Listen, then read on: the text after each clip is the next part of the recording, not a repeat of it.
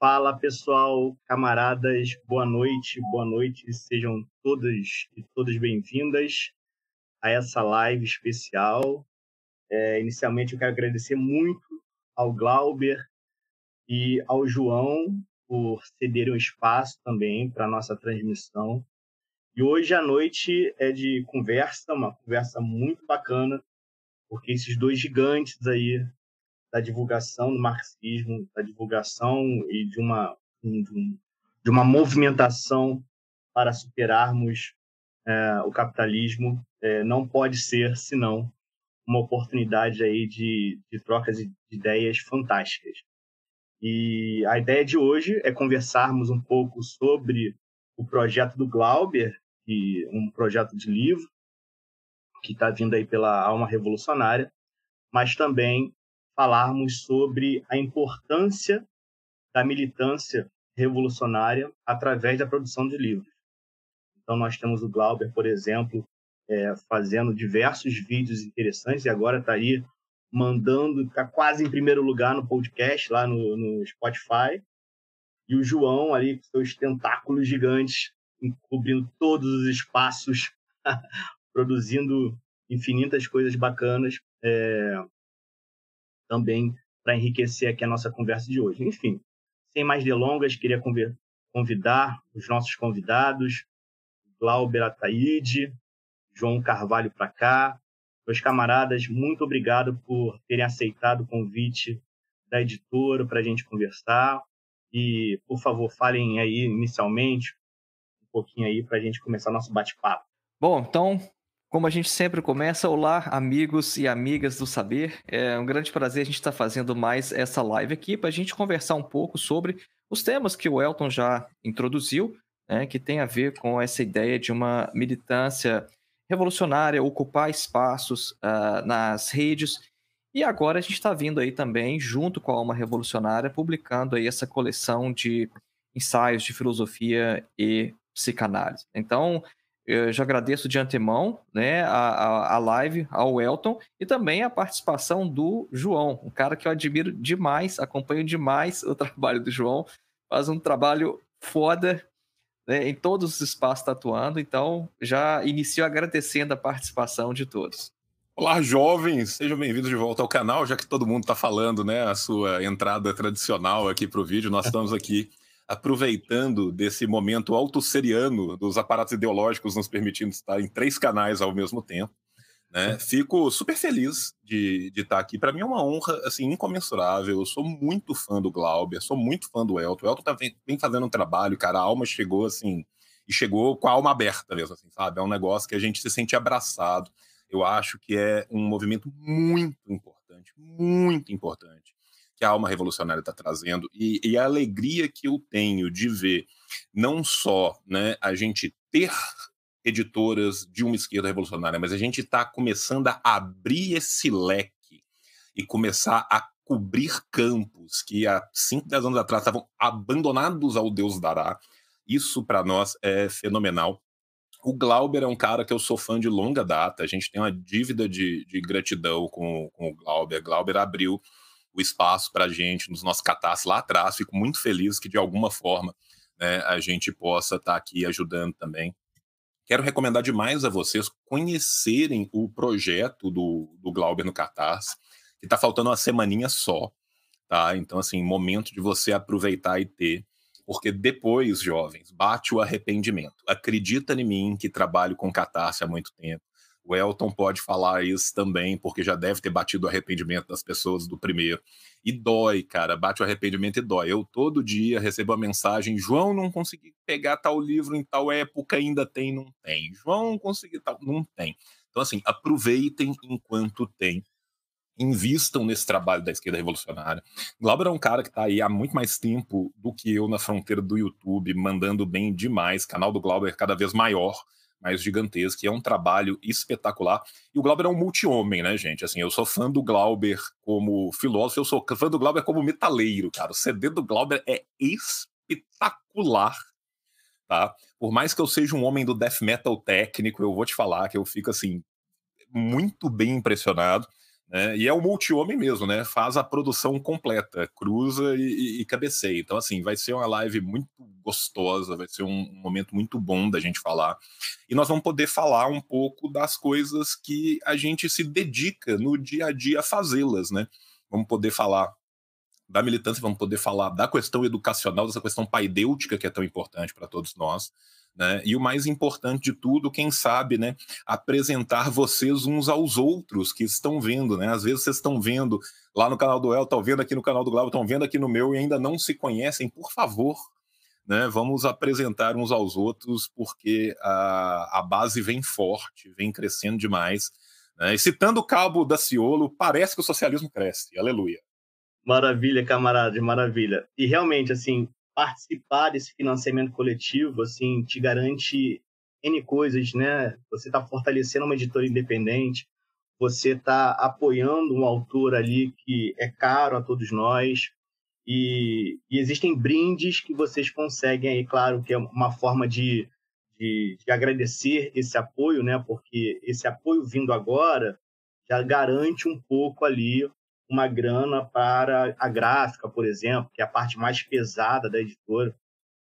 Então a gente está vindo com os brindes aí, aí existem brindes surpresas e existem brindes que vocês podem é, saber, né? Assim, você conhecendo ali o site, você já sabe que você vai ter seu nome lá em páginas especiais é, de agradecimento né, por terem apoiado. Você vai ganhar ah, um marca-página exclusivo, tá? Você pode comprar os outros livros é, da editora, né, que são o, o, o, livro do Camilo Torres, que é um padre fodástico, assim, um, um padre revolucionário colombiano, sociólogo e tal, é, escritos uh, sobre cristianismo e revolução. Você pode também comprá-lo é, ali no, no financiamento um preço muito mais em conta. Você também pode, para quem gosta, né, o livro do Luiz Andrade, que era Alcania, um livro de poesia, o livro está belo, as poesias são fortes demais. Então, assim, na editora Alma Revolucionária, nós temos um selo especial para poesias, contos, crônicas. Então, se você também escreve e tem interesse em publicar, procura a gente, que a gente está afim mesmo. A ideia é divulgar esses pensamentos aí, inflamar a sociedade no sentido de promover rupturas, e sintam-se convidados a conhecerem também nosso site tá? e você vai conhecer um pouco mais sobre a editora. Bom, gente, João, Glauber, é, vamos começar a conversar um pouco, né? E a partir aí das perguntas que a galera for colocando no site, no, no, no, no, chat, a gente vai tentando também responder. Eu queria, assim, falar com vocês um pouco sobre educação popular, né? Educação popular é um, um ponto-chave é, aqui na editora e com certeza é um ponto chave também para vocês. E isso é um dos vários pontos que nos aproximam. Né? Então, assim, eu queria conversar com vocês é, sobre o que, o que vocês enxergam é, da educação popular, né? Qual é a necessidade da educação popular? O que é educação popular? Por que falar da educação popular num Brasil de 2022? É, enfim, por que falar de educação popular, por que fazer educação popular e como, como que é isso? Que história é essa, né? É, educação popular é o quê? É um discurso acessível? É, preços módicos? O que é? Quer começar, Glauber? Pode falar aí. Sim. Bom, eu acho que a educação popular ela envolve diversos fatores, mas o, o que eu gosto de sempre ressaltar é você conseguir falar de uma forma que as pessoas consigam te compreender. É. E eu gosto de lembrar muito do da chamada a, o, o, mito da caverna, que na verdade não é um mito, né? É a analogia da caverna, enfim, há diversos nomes diferentes para essa imagem da caverna que o Platão usa em sua obra. É, para quem não se lembra, é que está o pessoal dentro da caverna acorrentado, e aí é, eles veem só sombras né, na parede, porque Platão não explica porquê, mas a história é que eles estão lá acorrentados a vida toda, e eles veem uh, de frente para eles, na parede da caverna, algumas sombras passando para lá e para cá. E essas sombras, na verdade, são de objetos que estão fora da caverna. Então as pessoas passam lá fora da caverna, né? Elas pessoas passam conversando, fazendo barulho. E aqueles prisioneiros, eles vão vendo o que está ali passando na parede, vê as sombras, Eles escutam o som e acham que o som está vindo das sombras. Eles acham que as sombras são tudo o que existe, né? Então, só recapitulando aqui mais ou menos como é que é, eu acho que é uma história bem conhecida, sempre ensina no ensino médio. Eu acho que quase todo mundo aqui deve conhecer o que é, é essa analogia, o mito da caverna. O que me chama a atenção, que tem a ver com a questão da educação popular, é que o indivíduo, um deles, ele acaba se libertando, ele acaba percebendo que aquelas sombras, na verdade, elas são é, de fato sombras de objetos, que os objetos reais estão fora da caverna. E o que, que esse cara faz? Ele volta para os seus companheiros e fala o seguinte: olha, isso aí que vocês estão vendo não é a própria coisa. A coisa está lá fora da caverna. Né? E ele tenta trazer os companheiros para fora da caverna e tenta convencê-los de que o que eles estão vendo ali é uma ilusão. O que eles acham que é o real é uma ilusão. Né? E o que, que eu acho que isso é muito tem a ver com a educação popular? É que percebam que o cara que vai lá falar para os prisioneiros que o que eles estão vendo são sombras, não é um todo iluminado que surge do nada, é ex machina, né? não é um, um, um senhor, um doutor que aparece de fora da caverna e vem, vejam, trouxe a grande mensagem para vocês. Não, é um dos caras que acabou de sair de lá e ele é que volta para trazer essa mensagem para mostrar para os caras o seguinte: olha, isso é ilusão. E eu acho que o educador popular ele tem que ter sempre em mente, tem que ter sempre em vista, sempre na memória, o momento quando ele era um desses prisioneiros da caverna.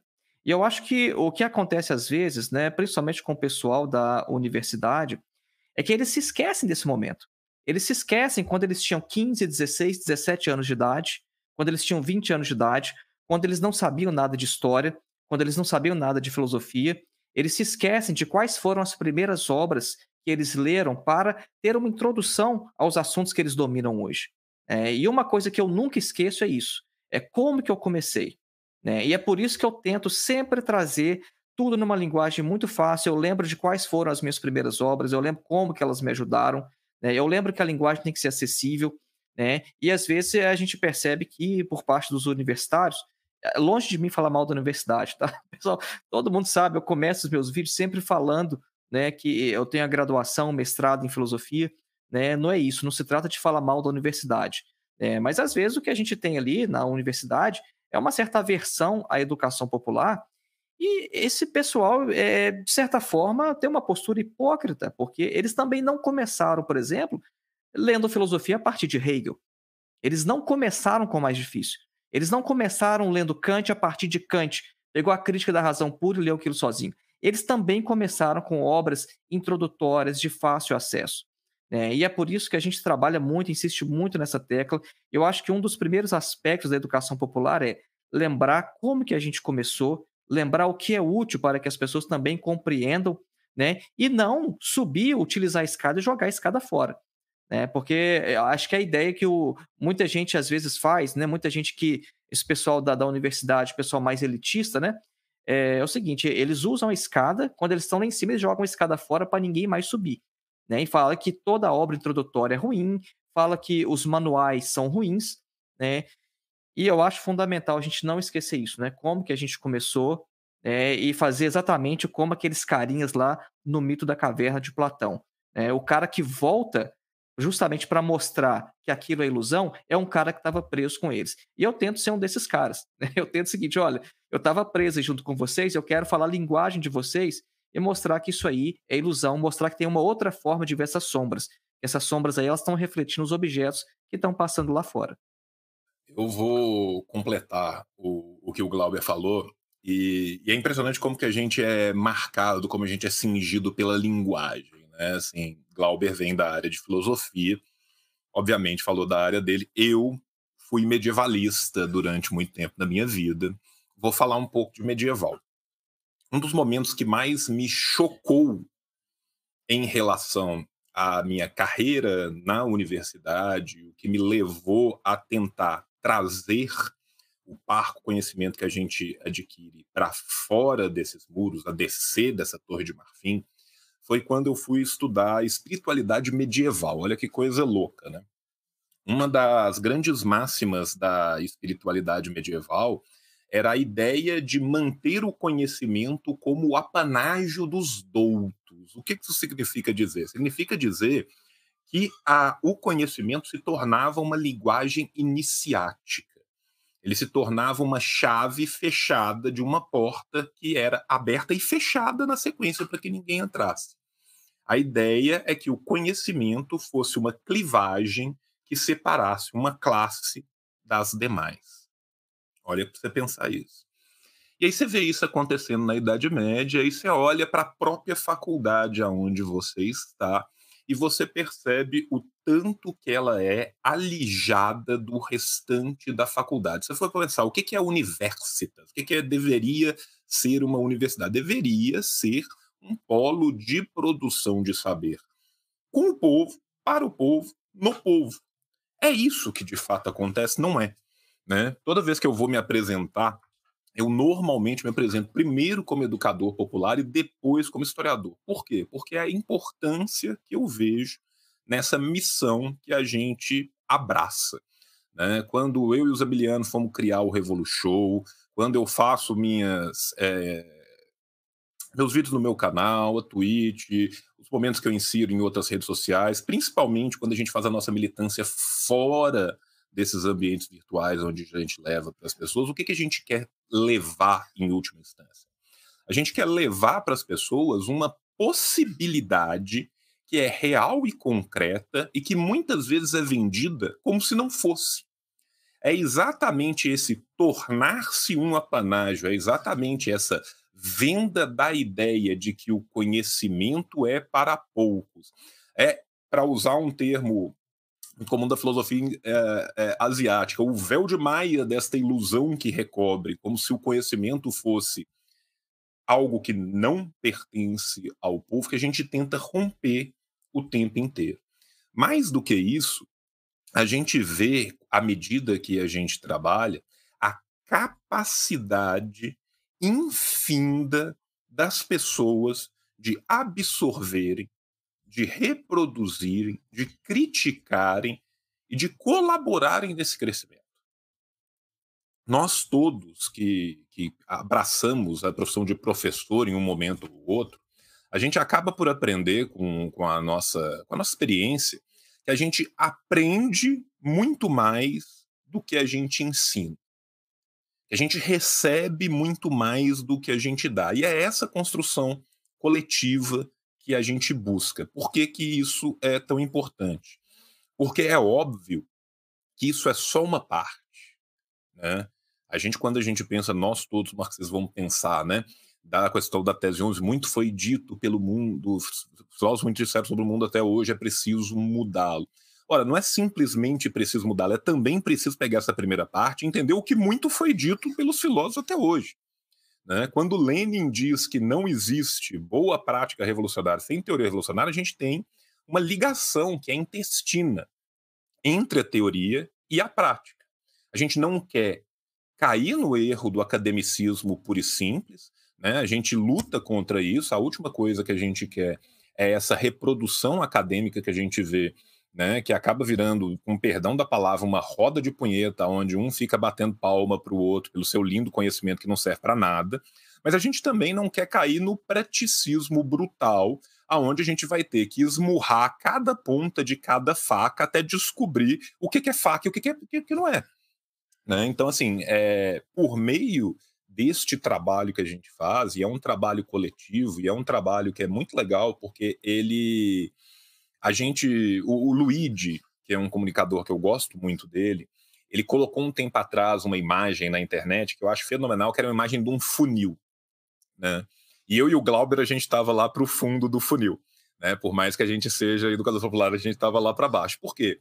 Porque a pessoa ela começa a se aperceber no seu dia a dia ela começa a se aperceber da situação social, dos males que ela causa, da miséria, da exploração no seu dia a dia. Você não precisa contar para o trabalhador das desgraças que ele passa, porque ele sabe.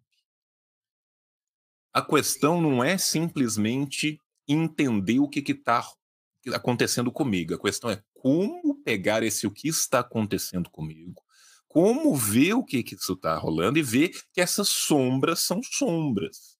Né? Quando o Glauber fala da caverna, enquanto eu não sei que aquilo é uma sombra, aquilo para mim é o real. Né? Então, assim, é esse perpassar, esse caminhar que a gente trabalha e que eu acho que é tão importante. E aí a gente tem diversas formas diferentes de fazer isso. Né? Uma delas que a gente vem desbravando na, na esquerda brasileira como um todo, né, é a questão editorial. É, a gente vê um gap gigantesco, a gente vê um buraco gigantesco, a gente vê uma necessidade que muitas vezes pode parecer absurda, e quando a gente tem a oportunidade né, de ler em outras línguas, de conhecer aquilo que é perpassado em outras línguas, fica ainda mais absurdo, que é você parar e pensar assim, porra, esse texto maravilhoso não existe em português, só que esse texto maravilhoso é de 1852. Então, nós estamos falando de 170 anos que se passaram do lançamento de um texto sem que ele tenha tocado a nossa língua. Da mesma forma, às vezes, porra, esse texto é espetacular, tá em espanhol, tá aqui do lado, mas as nossas costas estão tão voltadas para a América Latina. E a gente está tão olhando o que cai de migalha da mesa da Europa que a gente desconhece que aquilo existe. Ou seja, existem frontes e frontes e frontes e frontes e mais frontes para a gente desbravar. E, obviamente, nenhum de nós jamais conseguiria fazer isso sozinho.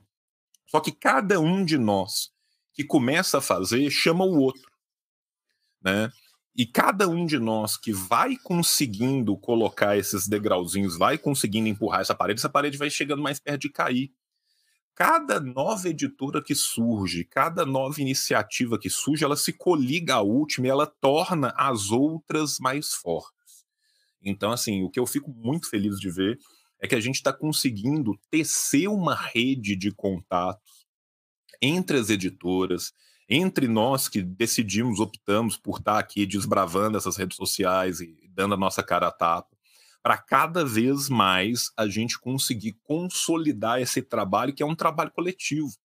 Né? Quantas vezes a pessoa não vira para mim e fala assim: Porra, João, vi um negócio no seu vídeo, não entendi, mas tem um vídeo do Glauber que aí eu vi e entendi. Ou senão o cara fala assim: Porra, tava vendo um vídeo, tava vendo um podcast do Revolu Show, e aí eu vi você citando um cara, e aí eu entrei no canal do História Pública, e aí eu vi ele falando sobre esse, e aí eu voltei no seu. Então, assim, isso é algo que há 5, 10 anos atrás a gente não tinha e que a gente só consegue imaginar o que, que a gente não terá dentro de um futuro.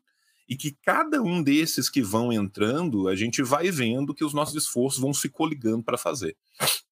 Por que, que a gente fala de educação popular? Porque é uma educação para o povo, para as massas, para todos, aberta, franqueada, que qualquer um pode alcançar ela. Né? Eu brincava muito com, com os amilianos que a nossa função como Revolution era criar uma universidade popular aberta. Né? Por que, que eu digo universidade popular aberta? Porque às vezes a gente chega num nível que já é um nível pós-introdutório, outras pessoas estão dando essa introdução que a gente faz. Mas é exatamente quando a gente coliga todos esses trabalhos que a gente consegue ter essa evolução que a gente vai vendo cada dia mais, né, alcançando as pessoas. Então, assim, a gente tem que lembrar, gente, e, e é uma coisa que às vezes para a gente parece muito distante, mas está ali muito próximo. Os livros de Lenin, que hoje em dia muitas pessoas falam assim, um livraço do Lenin, um livrão, era um opúsculo. Ele não é chamado de opúsculo porque ele era grande, ele é chamado de opúsculo porque ele era pequeno. Ou seja, nós estamos falando que livros como imperialismo, como esquerdismo, eram livros que eram escritos para que os trabalhadores pudessem lê-los e discuti-los de uma semana para outra. Trabalhadores que nessa época trabalhavam 12, 14 horas por dia. E eles sentavam, e eles liam, e eles discutiam. E isso era tão possível a essa época quanto é possível hoje. Hoje, talvez a gente tenha que lutar muito mais contra amarras que foram sendo colocadas ao longo do tempo, precisamente porque houve este momento de libertação, mas ainda tem né, muito bambu para a gente fazer flecha. Então, é, é, um trabalho pelo qual a gente se dedica uma vida inteira. Muito bom, camaradas, muito bom. Obrigado, gente, tá, tá chegando aí, o Teleco tá comentando, rindo com a gente aqui. É, Estou feliz em participar aqui com esses dois gigantes. Muito bom, muito bom ouvi-los.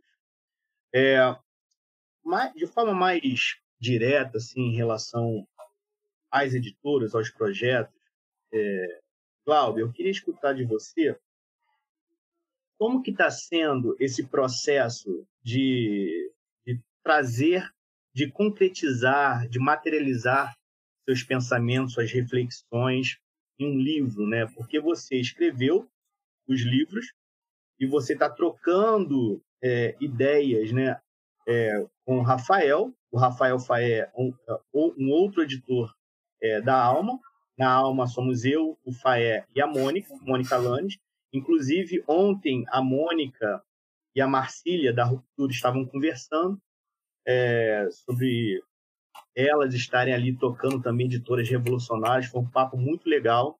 Infelizmente, a Mari da Cio da Terra teve problemas na conexão e não conseguiu entrar, mas futuramente eu gostaria também de trazê-la para conversar e também para que ela falasse da sua experiência. É muito legal. É um pouco do que o João falou, né?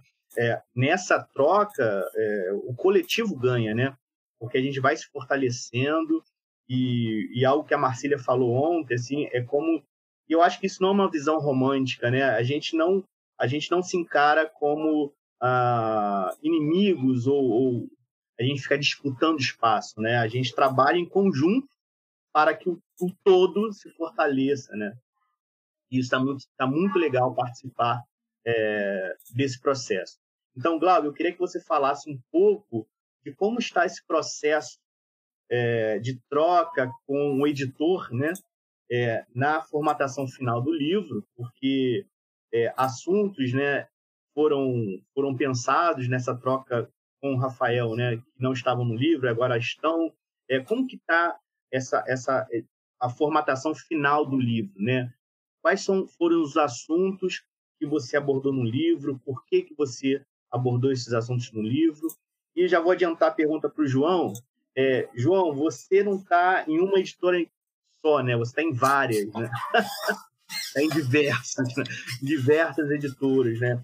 E como que é esse processo também de troca, né? Porque você tem contato com o texto, tem um processo de tradução, tem um processo de, de, de, formatação do texto, de revisão. Como que é isso, né? Por que, que esse ou aquele texto é escolhido para essa editora e por que é, esse texto não é escolhido? como que, como que funciona essas escolhas, como que essa troca, como que é esse trabalho em conjunto nesse microespaço que é a editora, mas também esse trabalho em conjunto nessa troca de informações editoras, né? Porque me parece que pode aparecer um, um texto e, poxa, esse texto aqui é ideal para essa editora, né? Como que é isso? Então, Glauber, por favor, você primeiro. Bom, o trabalho com o Rafael está sendo é, o melhor possível, está sendo bem, é, correndo smoothly, né? Como a gente fala no inglês, né? correndo muito bem. É, o, o, livro, em primeiro lugar, né? o que, que é esse livro que a gente está lançando? Esse livro é uma coletânea de ensaios de filosofia e psicanálise. São textos que eu escrevi ao longo de aproximadamente 15 anos e que foram publicados inicialmente em meu blog e que depois eles foram é, selecionados, foram reescritos para fazer parte dessa coletânea. Né? E eles são, ah, de certa forma, é, estão dentro daquela tradição filosófica dos ensaios, né? porque a filosofia ela tem vários gêneros literários. É, você pega, por exemplo, um gênero do Platão, é um diálogo.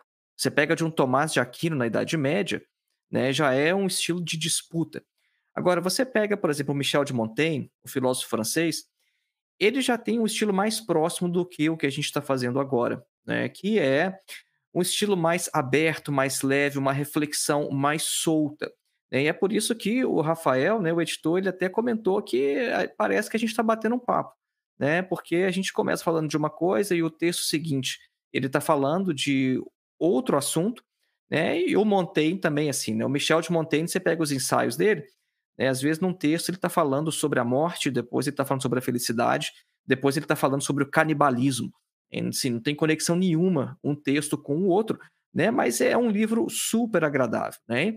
E na filosofia, a escolha né, do estilo literário diz muito também do objetivo daquele autor. Né? Você pega, por exemplo, Nietzsche. O Nietzsche escreve em aforismos. Né? Existe uma razão de o Nietzsche escrever em aforismo. Até o Lukács, na Destruição da Razão, ele até menciona, né? Assim, ah, o Nietzsche escreveu em aforismos por isso, né? é, então, é, você pega o Wittgenstein no século XX, né?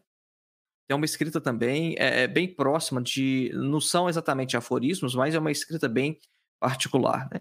Então, existe uma, uma escolha do nosso estilo literário, né? O nosso livro tem mais de 80 textos, né? Que são, é, tem uma sessão de filosofia, depois uma sessão de psicanálise, e a terceira grande sessão sobre é, sociedade e religião. Então, a gente vai pegar desde ali textos da, da Grécia Antiga, da filosofia grega, passando pela Idade Média, chegando na Idade Moderna. Obviamente, tem textos sobre marxismo, tem várias críticas sociais, tem, tem autores que não são marxistas, né? É, a sessão de psicanálise vai lidar principalmente com Freud, é, e a ideia é justamente a gente deixar esses temas, esses assuntos, de forma aberta e como uma incitação ao pensar, ao duvidar de tudo. Né? Por isso que o título é Duvidar de Tudo, né? justamente porque a filosofia e a psicanálise são esses métodos de desmistificação né, daquilo que aparece à consciência. Né? Se a gente pode identificar uma coisa em comum entre filosofia e psicanálise, é isso. Né? A gente olha para a realidade, a gente duvida daquilo que está aparecendo à consciência. Né? E, o, inclusive, o próprio título, Duvidar de Tudo, é a frase que o Karl Marx considerava a sua favorita. Né? O, a filha do Marx, uma de suas filhas, uma vez ela teve que fazer um trabalho de escola e aí o trabalho consistia em fazer perguntas né, aos pais. E uma das perguntas foi: qual o seu moto, né, a sua frase favorita? E o Marx falou para ela: duvidar de tudo. Então, essa é uma frase que eu acho que tem tudo a ver com a filosofia e era o lema preferido do Marx.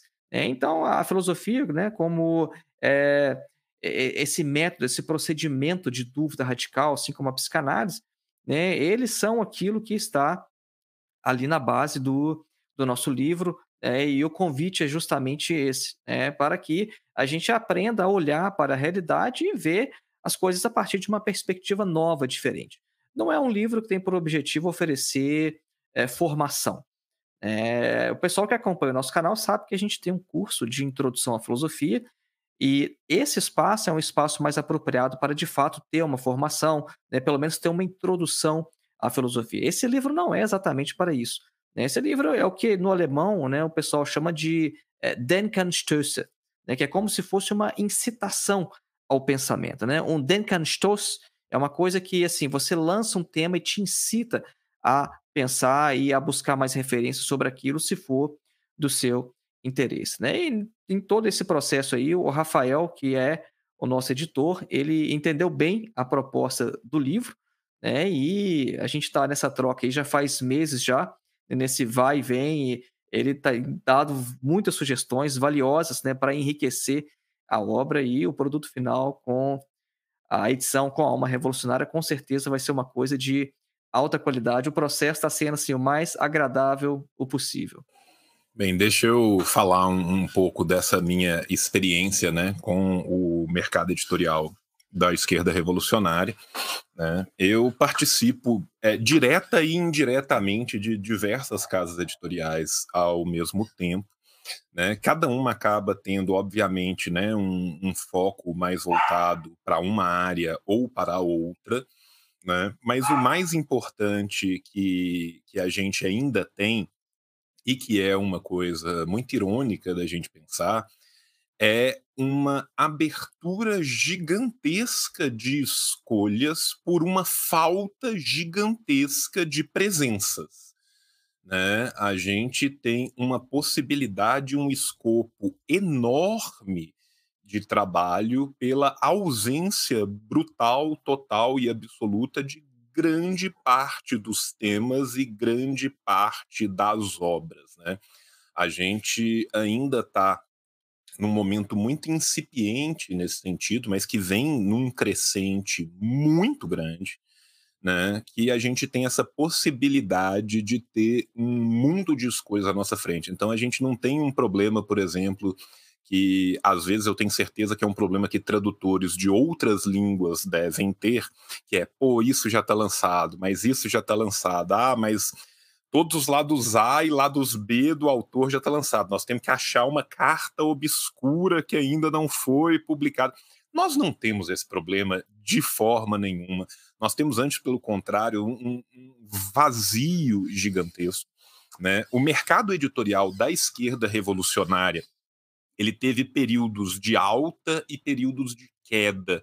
Né? Se a gente for pensar nos últimos 100 anos né, de publicações em português no Brasil. Né? Ali na década de 20, você tem aquele momento de grande efervescência por conta da Revolução Russa, da fundação dos partidos, os movimentos revolucionários, aonde você tinha várias editoras, muitas editoras, na verdade, eram nomes e selos diferentes dos mesmos grupos, o que muito ironicamente acontece também hoje.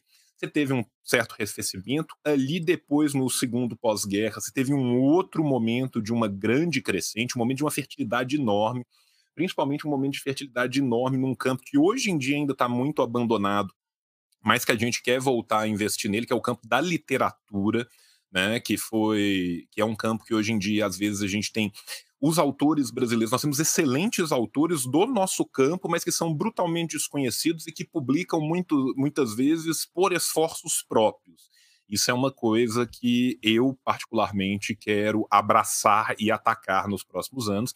E mesmo assim, muitas obras clássicas né, do, de escolas que são muito caras a nós, por exemplo, assim, o realismo, tanto o realismo soviético como o realismo chinês, eles são muito poucos traduzidos para o português. O que foi produzido foi traduzido pelas casas editoriais nacionais, né? ou seja, pela editora Progresso de Moscou, pela Raduga, que era ligada ao partido, ou por outras editoras também ligadas à União Soviética, no caso da China, pela Foreign Publishing House chinesa, seja em espanhol, seja em francês, seja em italiano, seja em, em, em, português, as raras obras que tem, e ainda falta muita coisa, então a gente tem esse, esse gap aberto. Vou dar alguns exemplos de diversas editoras com as quais eu trabalho para vocês terem noção. Né? Vou falar primeiro da Nova Cultura. A Nova Cultura é uma editora que já tem aí uns bons 5, 6 anos se consolidando no mercado. Hoje em dia, para quem quer ter fontes do mercado, principalmente né, dos grandes autores do anticolonialismo afrasiático, latino-americano também. Né, a nova cultura tem boa parte desses lançamentos. Né? E quando a gente vai escolher, quando a gente passa por esse processo editorial, a gente ainda tem um gap tão grande que é muito fácil de publicar. Eu lancei no ano passado um livro chamada História da Revolução na Indochina, que é a parte 1 de 2, onde a gente resolveu trazer não só textos de Vietnã, porque já tinha um texto do GIAP, já tinha um texto do Ho, mas a gente resolveu trazer de todos os movimentos revolucionários da Indochina, de Vietnã, de Laos e de Camboja. Não tem nada de Laos publicado no Brasil, não tem nada de Camboja publicado no Brasil, não tem nada do Campuchia Democrático. Então, assim, para você conseguir criticar algo, é importante que você o conheça, né? E para que você possa conhecer, é importante que essa fonte seja franqueada às pessoas. Não tem. Foi muito fácil da gente escolher porque não tem. Vamos fazer um segundo volume, que já está pronto a, a, estrutura dele, que é tão fácil quanto pela ausência total, completa e restrita e absoluta de boa parte dessas fontes. Né? As ciências revolucionárias pela qual eu venho lançando a maioria dos meus catarses, venho focando mais na ciência junto com o Klaus. Um beijo para o menino Klaus, que com certeza está nos vendo, a gente foca muito ali na sovietologia, né, que é um outro campo, uma outra área do saber que é muito importante para que a gente possa ter esse balanço crítico sem autofagia, né, para que a gente possa ter acesso à boa historiografia que é produzida e principalmente a uma historiografia mais nova. Né? A gente tem que entender que nós já estamos partindo para 30 anos de abertura dos arquivos e ainda se produz e reproduz na academia brasileira libelos acusatórios baseados num Congresso de 1956, completamente afastados. Não é simplesmente do que é a verdade ou a verossimilhança histórica possível, mas completamente afastado de provas históricas que já foram discutidas por universidades Ivy Leaguers americanas na década de 90. Você vê o grau de defasagem histórica que a gente tem aí. Né? Um outro campo que a gente, agora inclusive, aproveitar o ensejo para fazer minha propaganda, nós estamos com um catarse aberto. Primeiro livro do Grover Fur, é, em português, o Khrushchev mentiu, livro importantíssimo, virão outros livros do, do Grover, Grover Fur na sequência, a gente teve o prazer de, de fazer essa tradução, dentro de dois meses vai estar tá aí circulando no Brasil e na casa de cada um de vocês, né? É, um outro campo que é extremamente importante, que vem sendo e que estava sendo muito negligenciado, é o campo dos estudos militares. Né? Se a gente olhasse a obra marxiana e engeliana simplesmente pelo prisma militar, o primeiro violino se torna Engels. Né? Engels é um homem que marcou a, a, ciência militar, não só a sua época, mas a posteriori. Se não fossem os grandes trabalhos de Engels, não haveria von Guenjap, não haveria Judé, não haveria Mao Zedong pessoas que mudaram na prática o mundo para centenas de milhões de outras pessoas continuadamente na história. Né? Quando a gente publicou Obras Escolhidas do Engels, está no prelo agora o Obras Escolhidas, desculpa, o Obras Militares de Engels, está no prelo agora o Obras Militares de Stalin, que já está todo traduzido, e nós vamos continuar fazendo diversos outros volumes de obras militares, vai ter Mal, vai ter Judé, vai ter muita gente vindo por aí. A gente estava traduzindo textos que ainda eram originais da décadas de 50, 60 e 70, não do século passado, mas do século 19. Sabe? A gente pensar que é, assim, ao mesmo tempo, é um baita trabalho, um trabalho muito legal que a gente está fazendo, de conseguir trazer né, esses textos para circularem. Agora, de fato, a gente vai poder ter uma crítica, de fato, a gente vai poder ter um acesso, mas são textos de 160, 170 anos que as pessoas não tinham acesso nenhum. Né? Nesse caso, a baioneta franqueou para a gente o espaço. O, eu fui convidado pelo Euclides, nós nos juntamos, eu, Euclides e o Land, né, para fazer essa sequência de obras que vão que estão saindo aí. Né? Voltando, por exemplo, no caso da, da, das ciências revolucionárias, nós catarse do Stalin, que eu acredito que da esquerda revolucionária tenha sido até hoje o catarse mais vencedor, o catarse mais triunfante, né? A gente conseguiu angariar uma quantia gigantesca, a gente conseguiu publicar 1.500 1.500 cópias, né? Essa é uma tiragem que para nós é enorme, mas que é uma tiragem que para o mercado é uma tiragem ridícula, é uma tiragem pequena, né? E ainda assim a gente vê como havia esta necessidade, como estava aguardando ansiosamente essa demanda. Por quê?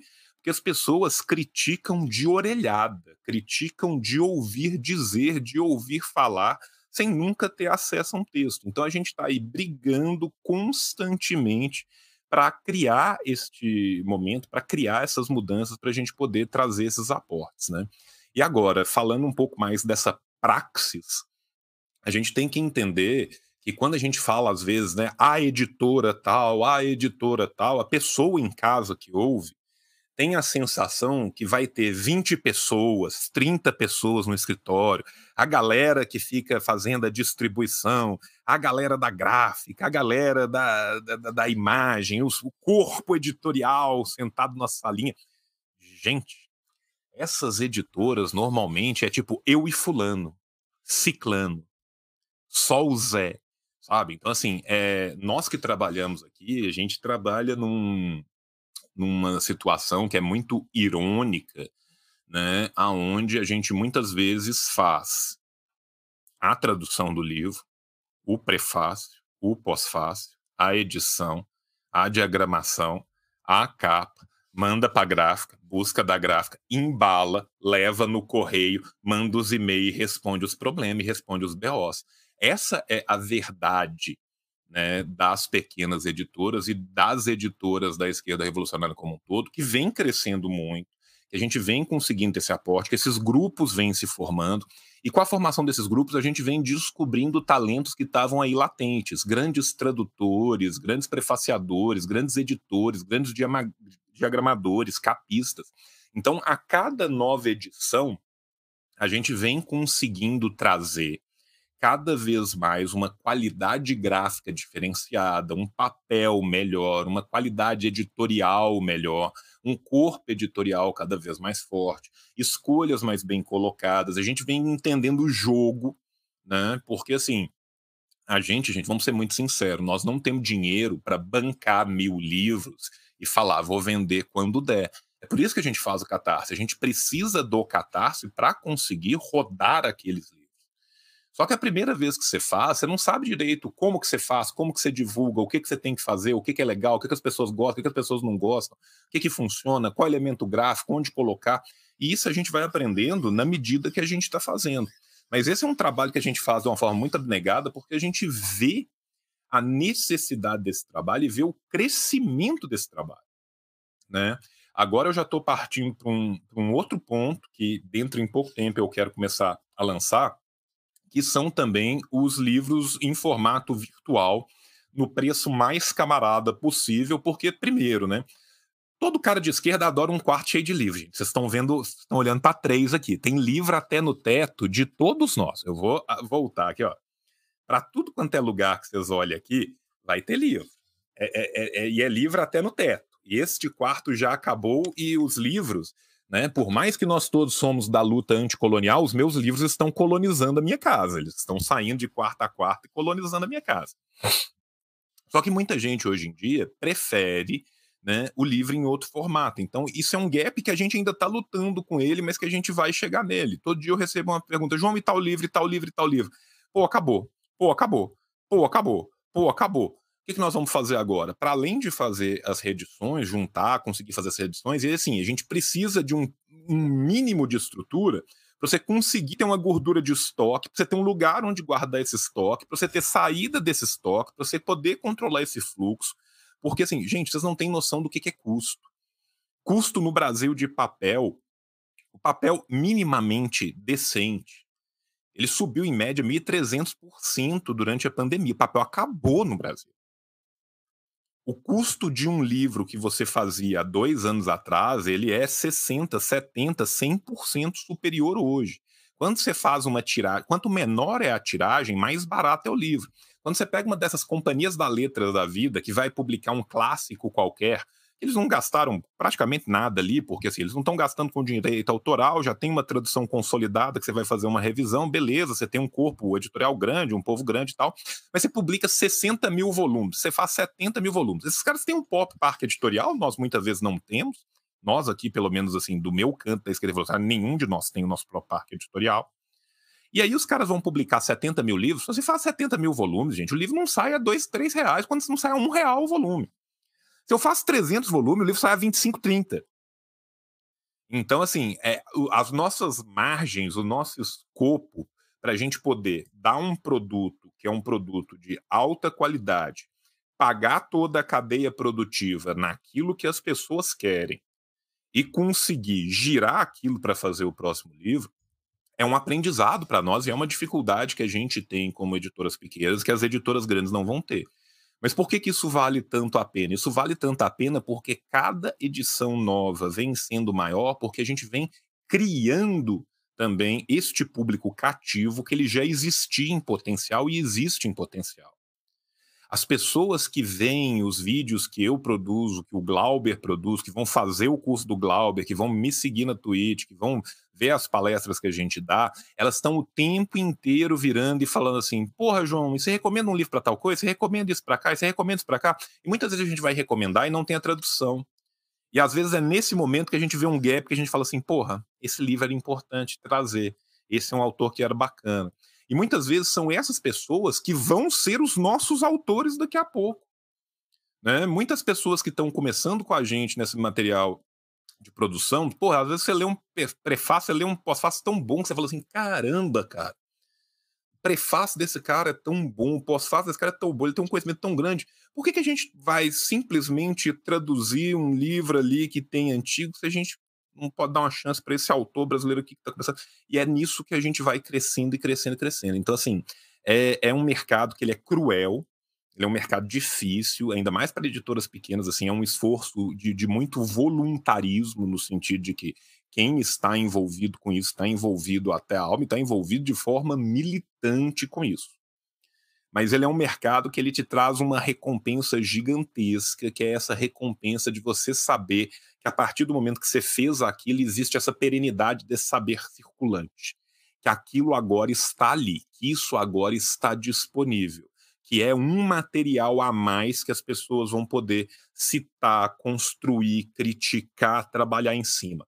Né? Quantas é, mais do que a, a, produção meramente acadêmica, mas assim, quantas discussões não serão ensejadas, quantas formações não serão ensejadas, quantas formações políticas não vão ser ensejadas, quantas pessoas nós não vamos trazer para a luta através também desse momento. Então, assim, é mais uma das facetas né, da nossa, é, do nosso trabalho enquanto educadores populares, enquanto militantes, enquanto professores, que é recompensante demais. Então, assim, toda essa luta vale muito, muito a pena, porque nós estamos construindo o, o futuro que, que a gente acredita.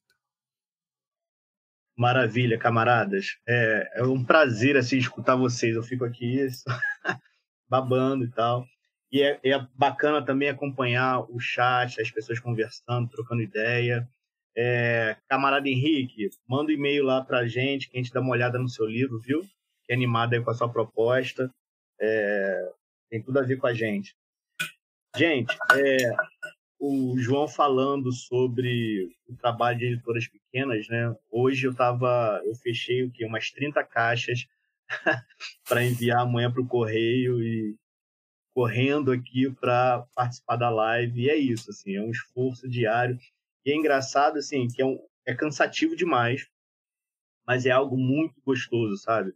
É, e é, não estou falando isso da boca para fora, não. É realmente gostoso é, você participar do processo é, de, de, toda a cadeia né, da produção do livro, né? desde aquela pesquisa é, da fonte original e procurar tradutores, procurar capista que tem perfil, de repente, para aquela temática, é, passar pela revisão, conversar com autores, enfim, isso é muito legal. E ver o filho pronto ali para começar os envios, isso é muito legal. Então, assim, a nossa primeira experiência aqui como a editora, com a editora Alma Revolucionária foi o livro do Camilo Torres e, e foi uma alegria muito grande trazer esses textos, né, trazer essas reflexões, que é, o Camilo é uma figura importantíssima para a América Latina e um grande desconhecido aqui no Brasil.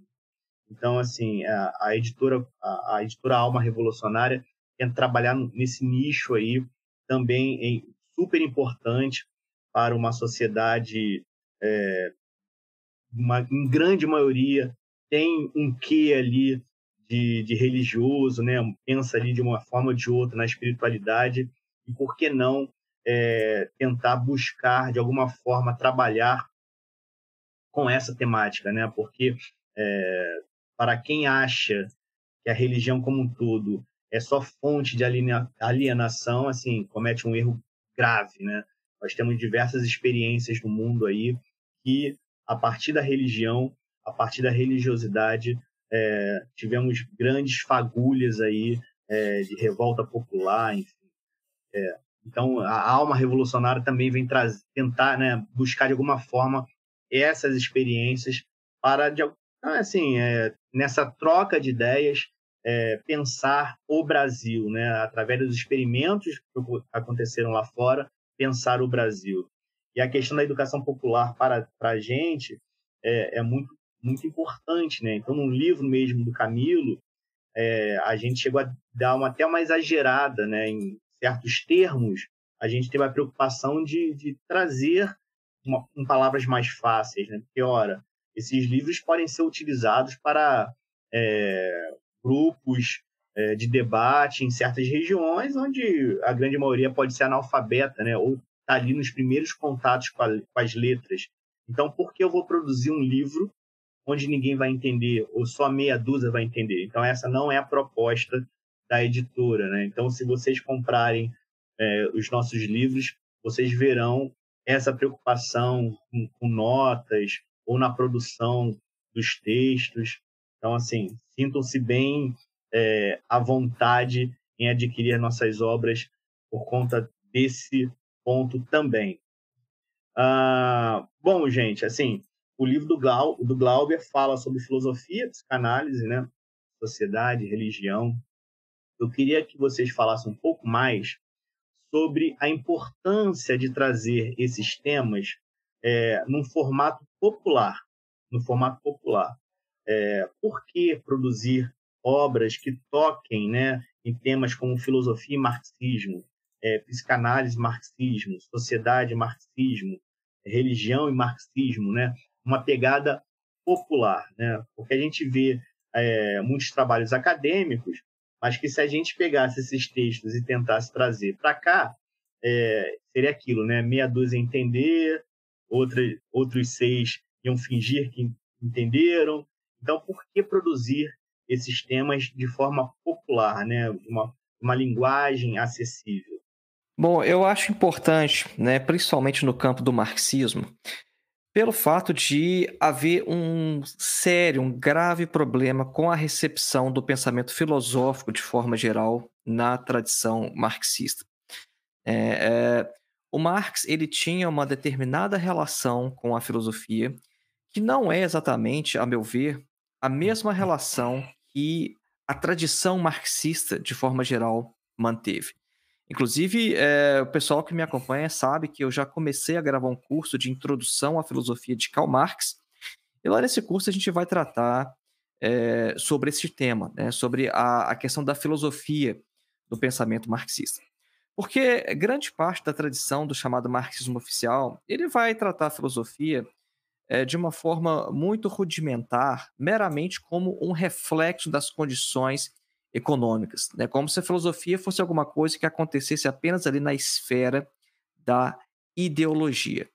De modo que é, eu passei muitos anos né, na, na, militância política, em partidos, né, como militante de partido comunista, é, fui dirigente sindical também, e eu conheço por dentro como é que a filosofia é tratada nesses espaços, né? E não só nisso, né, não só essa experiência direta, porque seria muito pequeno, né? Eu conheci só um partido e uma cidade, mas a literatura de forma geral. Então, é, a, a, filosofia marxista, ela, é, infelizmente, né, ela vai tratar toda a tradição anterior meramente como uma curiosidade. Uma coisa assim, legal conhecer Platão, né? Platão falou isso, mas tá tudo superado. Ah, legal conhecer Santo Anselmo de Aosta na Idade Média, mas tá superado o Santo Anselmo, né? É legal a gente conhecer, né? Só para a gente ficar um pouquinho cult, né? Mas tá superado. E não é exatamente assim. A questão não é essa.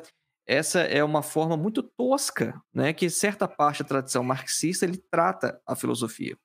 É, e uma das coisas que a gente tenta fazer no nosso canal Filosofia Vermelha é justamente trazer é, uma certa cultura filosófica e mostrar a relevância de certos temas, porque uma das características fundamentais da filosofia é que ela não faz progresso como, por exemplo, a medicina.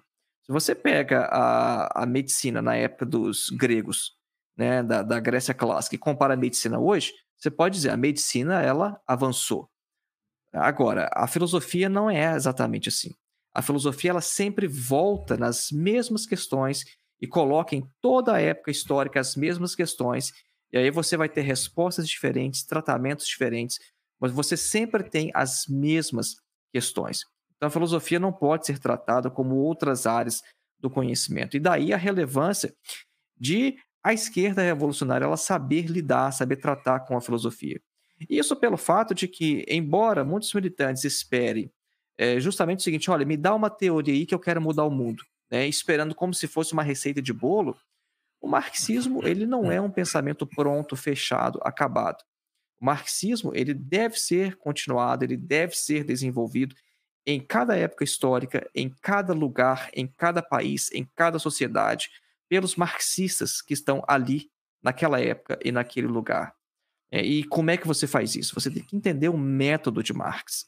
É, e uma vez que você entende o método de Marx, o núcleo do pensamento de Marx, que é essencialmente filosófico, a partir daí você consegue é, transformar o marxismo, de fato, em uma teoria revolucionária criativa. Né? Só um exemplo. É, o Marx ele acreditava que o proletariado é a classe revolucionária. Quando é que o Marx teve essa ideia? Será que foi depois de escrever o Capital? Será que foi depois de identificar, de desenvolver suas primeiras categorias da crítica da economia política? Não. O Marx, na época que ele era, é, ele se ocupava principalmente com filosofia, logo ali no início da sua carreira, ele já via que o proletariado era a classe fundamental, a classe-chave para a revolução. E depois, os seus estudos de crítica da economia política vieram só a fundamentar uma descoberta que ele fez através da filosofia. Quando Marx fala que o proletariado é a classe revolucionária, ele fez isso como filósofo. Né? Então, a, a, gente percebe que o, o, Marx, de forma geral, eu vejo ele como um filósofo da emancipação humana. Né? E que a crítica da economia política, que muitos consideram como a parte mais fundamental de sua obra, né, ela está inserida nesse projeto mais geral de emancipação. Então, a filosofia desempenha um papel muito mais importante que a certa parte da tradição marxista ela vai é, querer conceder à filosofia. É, e é por isso que a gente tem esse trabalho com filosofia vermelha de, ao invés de dar meramente uma determinada receita, uma coisa assim, olha, é, as leis da dialética são essa, aplica aí. Não, a gente tenta pegar a filosofia de forma aberta, é, geral, de forma é, profunda, em suas múltiplas conexões e determinações. É, e é por isso que a gente vai fazer também com uma linguagem que seja clara. É, a gente tem um público uh, específico que é majoritariamente de esquerda, mas não só de esquerda. Né? Eu recebo mensagens até de, de, pessoal que fala assim: olha, eu sou de direita, mas eu acompanho o seu canal porque eu gosto dos temas que você trata, né? Mas majoritariamente o nosso público é de esquerda. E a gente sabe da importância de a gente, de certa forma, tentar corrigir essa forma com que a filosofia ela foi tratada por certa parte da tradição marxista. E com a psicanálise vai acontecer algo semelhante. A psicanálise ela é mais recente. Né? A psicanálise foi desenvolvida no século XX. Só que a psicanálise se mostrou extremamente interessante, não só no campo do tratamento das neuroses, né, a, a questão clínica da psicanálise, mas houve aproximações é, muito é, frutíferas entre marxismo e psicanálise. É, um dos primeiros foi o Wilhelm Reich, eu sempre cito ele, escreveu um livro muito famoso que é o Psicologia de Massas do Fascismo. Ele escreveu esse livro na década de 30, ou seja, antes da guerra, antes de, é, de fato, acontecer Auschwitz, né? O Reich já estava utilizando filosofia e psicanálise para compreender o fascismo. Depois você teve né, vários autores da, da Escola de Frankfurt, por exemplo, né, que vão nos ajudar a compreender a questão do, da personalidade autoritária. Né? Poxa, a gente tem no mundo hoje, agora, né, é, diversos governos de extrema-direita que a gente, é, a gente não conseguiria compreender tão bem como a gente compreende né, o caráter de certos líderes políticos se a gente não tivesse, por exemplo, as ferramentas da psicanálise. É, e o Reich percebeu isso já na década de 30, que, olha, o marxismo é, vulgar, da forma como a gente tem aqui, ele não está conseguindo compreender por que, que a gente faz agitação, a gente faz propaganda, mas a gente não consegue ganhar os trabalhadores da forma como os nazistas estão conseguindo. Por que, que a gente não está conseguindo ter sucesso como ele? É, o Reich percebeu que o marxismo vulgar da época não estava conseguindo né, fazer isso. Então, a, a, psicanálise ela também é muito interessante numa perspectiva é, teórica, né? não só clínica, como eu mencionei, né? não só a, questão da psicanálise como método de tratamento das neuroses, como a questão de saúde, mas a psicanálise enquanto uma ferramenta de compreensão dos processos psíquicos, né? uma ferramenta de investigação dos processos psíquicos, para a gente compreender também a sociedade. É, e para a gente falar de todos esses temas de forma tão complexa, né, temas que são complexos, a gente precisa começar por algum lugar, a gente precisa, de certa forma, a gente quer ser ali a, sabe, aquela porta de entrada. É, a gente quer que as pessoas, elas, através desse nosso trabalho, que é o, o, nosso canal Filosofia Vermelha, né, o canal também do João, o nosso podcast, a gente quer que, através das nossas publicações editoriais, a gente seja essa porta de entrada e, a partir daí, as pessoas consigam compreender um pouco melhor desses temas e a partir daí consigo navegar em águas mais profundas. É, eu vou só complementar o que o, o Glauber falou, porque eu me sinto muito representado pela fala do Glauber. Gente, eu sou maoísta, fica bem claro de, de ver nos meus vídeos e quem me acompanha.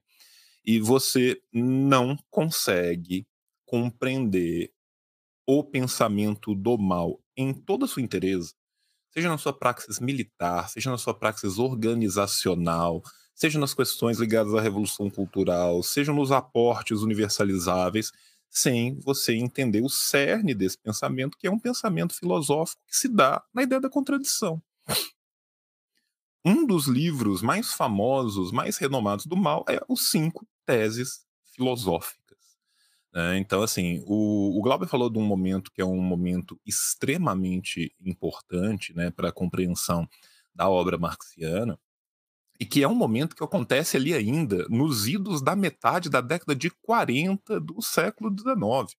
Né, que é essa ruptura final com o hegelianismo de esquerda que permite, de fato, né, que o socialismo se erige enquanto ciência, né, para citar uma frase do, do Engels.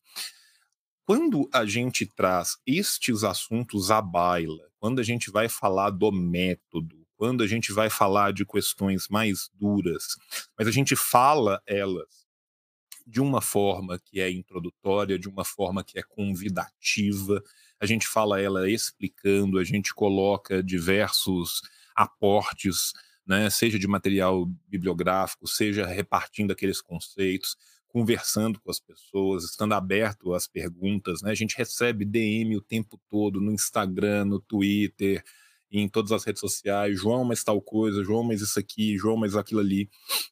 A gente faz isso porque a gente entende que é uma necessidade para boa concatenação das ações que vão ligar a teoria à prática. Né? O materialismo ele é uma filosofia da praxis, mas ele é, antes de ser uma filosofia da praxis, uma filosofia. E a gente tem que entender isso, a gente tem que entender a importância de se compreender, de se passar, de se tornar cognoscível esse conhecimento, para que esse conhecimento possa ser canalizado numa prática de mudança de mundo.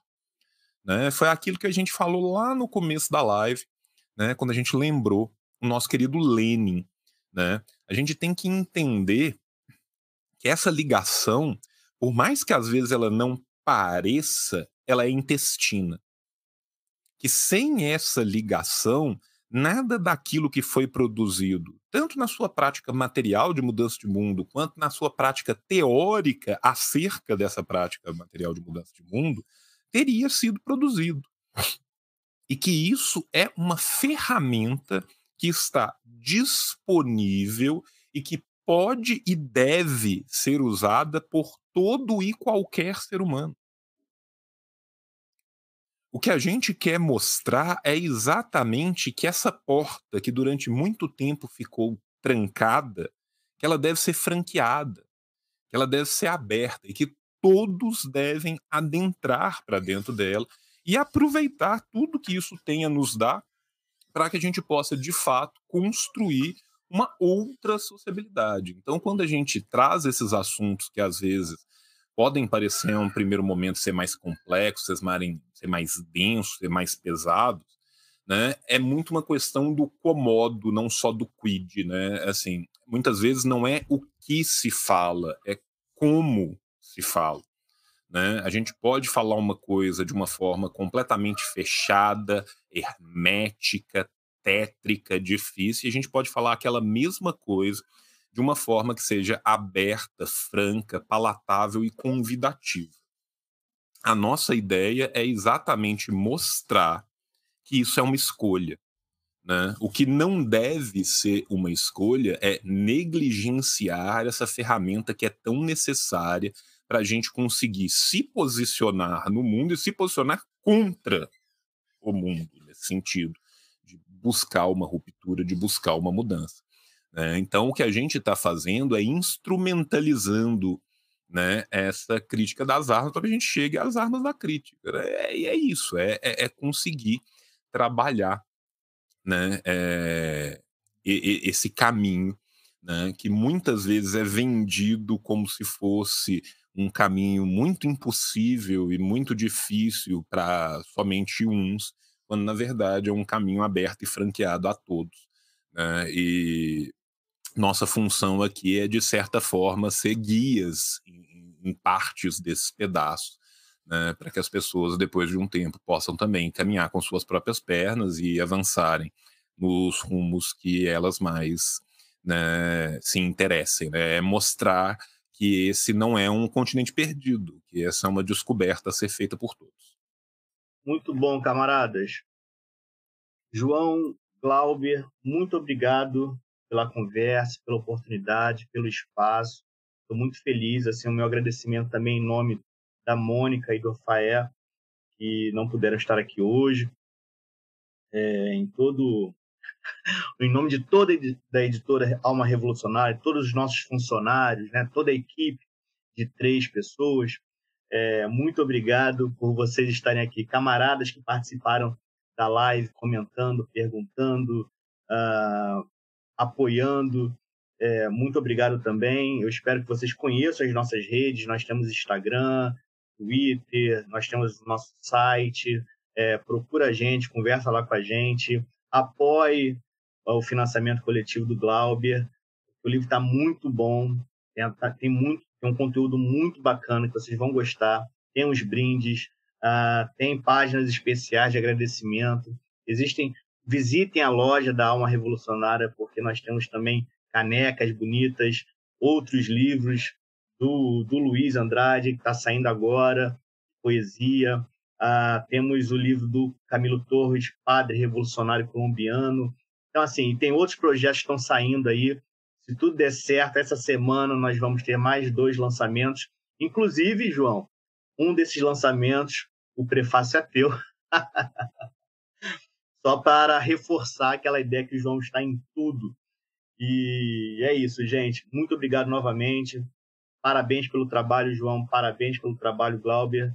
Por favor, suas últimas palavras. Hoje, né? É para vocês morrerem, não. Últimas palavras hoje. Bom, é, em primeiro lugar, eu agradeço. Todo o pessoal que está aqui acompanhando com a gente, né? Pessoal que dá força, porque, pessoal, é o seguinte: a gente está falando dessas. É, dessa empreitada né, editorial, mas isso não seria possível sem vocês. Tá? Assim, é, é essencial a gente colocar isso, né? Porque se por um lado a gente está aqui, a gente se dispõe a fazer esse trabalho, né? Como o João colocou, que é um que conhece o outro e a gente vai descobrindo talentos e tem essa coisa toda. Vocês também são parte disso. Vocês que estão assistindo a live agora, vocês estão aqui comentando, vocês que apoiam através do Apoies, né? Vocês fazem isso possível também. Então, vocês fazem parte dessa rede, de todo esse trabalho que a gente está falando aqui. A gente tem apenas funções diferentes, né? Mas vocês que estão apoiando, que nos acompanham, né? Que faz todo o, o trabalho, né? Meu, do João, da Alma Revolucionária, crescer, né? Vocês também são parte disso, né? Então, meu agradecimento a vocês, é, a todos que já é, contribuíram com o livro. A gente está aí na semana final do financiamento coletivo. Né? Meu muito obrigado né, por, pelo apoio. E também né, ao João, muito obrigado por João, você está dando essa força aí, a gente está é, abrindo espaço para a gente divulgar esse trabalho, está batendo esse papo, né? Tenho grande admiração pelo seu trabalho, reforço isso mais uma vez. E também o Elton, é, poxa, é, eu sempre comentei, né, que é, esse, esse nicho que a alma revolucionária entrou é uma coisa assim, existia um vazio absolutamente nesse espaço onde vocês estão entrando, né? Que é lidar com essa questão da, dos movimentos revolucionários e a espiritualidade. Né? Se a gente for pensar há quanto tempo isso não acontece no Brasil, né? Vocês estão entrando numa, numa seara aí que estava abandonada há pelo menos décadas no Brasil. Né? Eu já tenho amigos que é, trabalham também com editores de outros nichos, né? E comentando com ele, ele falou o seguinte: olha, esse pessoal vai dar certo, porque eles estão entrando numa área assim que é, não, não tem nada. Né? Eles estão entrando numa área assim que está em falta, que precisa, né? Então é um trabalho de fato fantástico que a Alma Revolucionária está fazendo e eu fico feliz de poder estar tá contribuindo aí de alguma forma com esse trabalho. Né? Então, é isso aí. Meu muito obrigado a todos vocês que estão acompanhando a live, que estão ajudando através do Apoia-se, ao Elton e ao João. Quero aproveitar esse momento para agradecer o convite que, que, partiu do Elton, que para mim foi uma alegria gigantesca, é uma honra né, manifestar mais uma vez abertamente aqui minha admiração completa, total e restrita pelo Glauber. Glauber é uma pessoa que eu admiro demais. Fico louco para o Glauber voltar para visitar a família para a gente poder tomar uma cerveja e trocar uma ideia ao vivo, né? Tão perto e tão longe, nós dois Belo Horizontinos separados por um continente de distância, né? Quero parabenizar o Elton pelo trabalho dele na Alma, que é um trabalho fenomenal, assim, é, tudo que eu tiver no meu alcance, que eu puder contribuir, todos os espaços que eu tiver tão abertos, tudo que tiver ao alcance, né, da, da, da minha pena, do, dos meus espaços virtuais, da minha, deu fisicamente fora da, da internet a qualquer momento, você sabe que vocês podem contar e vocês dois podem contar, né, quero recomendar muito a vocês que garantam o seu livro do Glauber ainda dentro do Catarse, ajuda muito nos planejamentos, ajuda muito a gente poder fazer já uma edição mais vultosa. Quanto mais imprime, melhor fica para quem está imprimindo, mais dá a possibilidade de catapultar outros projetos vindouros. Então, por favor, está faltando uma semana só, contribuam. E passada essa semana que vocês contribuírem, no mês que vem, quando o seu cartão virar, dá uma olhada para o nosso catarse do Grover Fur, que é um livro importante também que a gente está trazendo. Né? Agradecer demais as pessoas que vêm se tornando membros do meu clube de canais aqui no canal, que colaboram no Apoia-se, que colaboram no Padrinho, que estão com a gente o tempo todo. Né? Meu canal é o fruto de, de, de, do, do Trisal do Amor, né? que sou eu, o Rafa, meu editor de vídeos, e a Nuni, que faz nossa parte gráfica, que é uma artista maravilhosa, e tudo que entra aqui para nós, nós dividimos. Então, vocês que estão contribuindo com, com o canal estão mantendo, solidificando e ajudando a gente a expandir tudo isso aí. Muito obrigado de coração. Para quem for acompanhar meu canal, amanhã a gente continua com o capítulo oitavo da leitura do, do Mal. Né? Amanhã a gente tem leitura do livro vermelho, capítulo oitavo vai sair. Obrigadíssimo pela oportunidade, gente. Até a próxima. Beijo, gente. Abraços. Tchau, tchau. Karl Marx, o gênio, escreveu o Capital. Lenin na Rússia e na China tem o mal. E o Che Guevara em Cuba toca internacional.